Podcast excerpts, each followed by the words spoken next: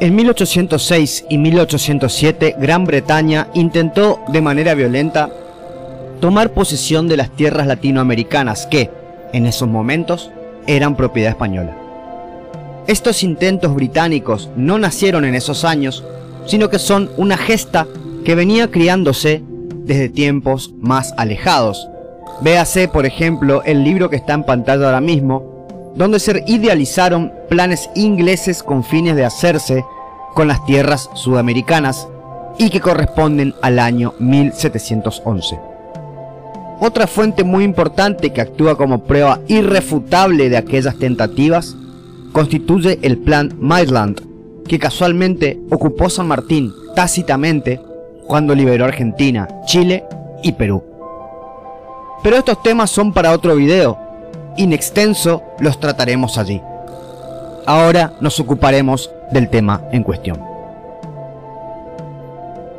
Luego de que Buenos Aires logre la famosa reconquista de sus tierras en 1806, habiendo vencido a los británicos al mando de Santiago de Liniers, los capitanes británicos son capturados y apresados.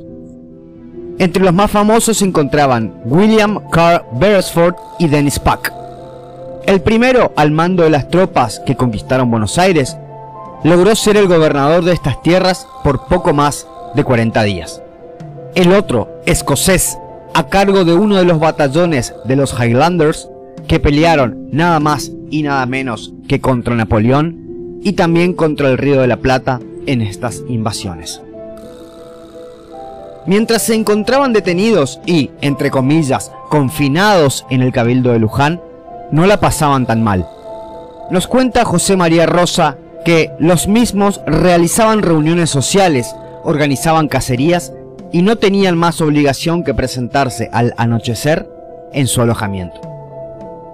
Corría febrero de 1807 y los británicos, que nunca se alejaron de las costas invadidas, volvieron a ser de las suyas, tomando Montevideo, que en ese momento era parte del Río de la Plata. En esos días, una persona muy allegada a Liniers visita a Miguel de Álzaga, funcionario que iba a ser el ídolo de la segunda batalla.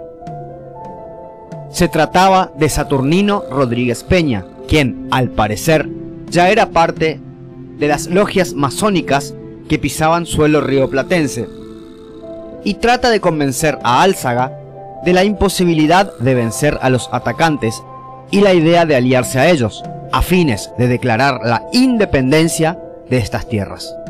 No solamente eso, además mencionó a Liniers y a Beresford como cómplices de tal tentativa. A Álzaga no le gustó para nada el ofrecimiento y ordenó que inmediatamente se los interne a los detenidos en Catamarca. Notificación esta que no hizo más que acelerar la fuga. Rodríguez Peña, invocando órdenes de Liniers, consigue llevar a Beresford y a Pack a lo de otro funcionario cómplice. Estuvieron unos días allí hasta que el 20 de febrero los fugados y sus cómplices subieron a un bote que los estaba esperando, para luego trasbordar a una fragata inglesa. Saturnino Rodríguez Peña y colaboradores recibieron un pago vitalicio por parte del gobierno británico por su ayuda. ¿Cuál es la moraleja de este cuento tan sombrío? Gran Bretaña intentó gran parte de su existencia quebrar la corona española tomando para sí las tierras que la misma ostentaba en Latinoamérica. Los planes eran independizar los suelos rioplatenses y que, de esta manera, sirvan como dependencias ocultas de la corona británica. No es casualidad que en diversas partes del sur del continente americano tantas tierras hayan declarado su alejamiento de la dependencia española en casi las mismas épocas. Este plan fue concebido años atrás y solo fue mal ejecutado con las denominadas invasiones inglesas, donde quisieron tomarlas por la fuerza cuando la misma no era necesaria. Gran Bretaña, luego de las derrotas bélicas de 1806 y 1807, adoptó los planes mencionados al comienzo del video y dirigió psicológicamente a los funcionarios rioplatenses para que lograran sus propósitos, haciéndoles creer que eran logros de ellos mismos. Las distintas logias instaladas en estas tierras corrían con esas órdenes y con esas planificaciones secretas.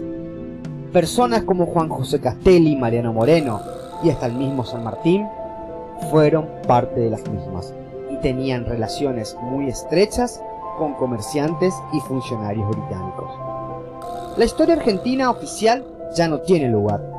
A la historia no solo hay que leerla y memorizarla, hay que pensarla, analizarla y, sobre todo, no fanatizar con las personas ni con los hechos.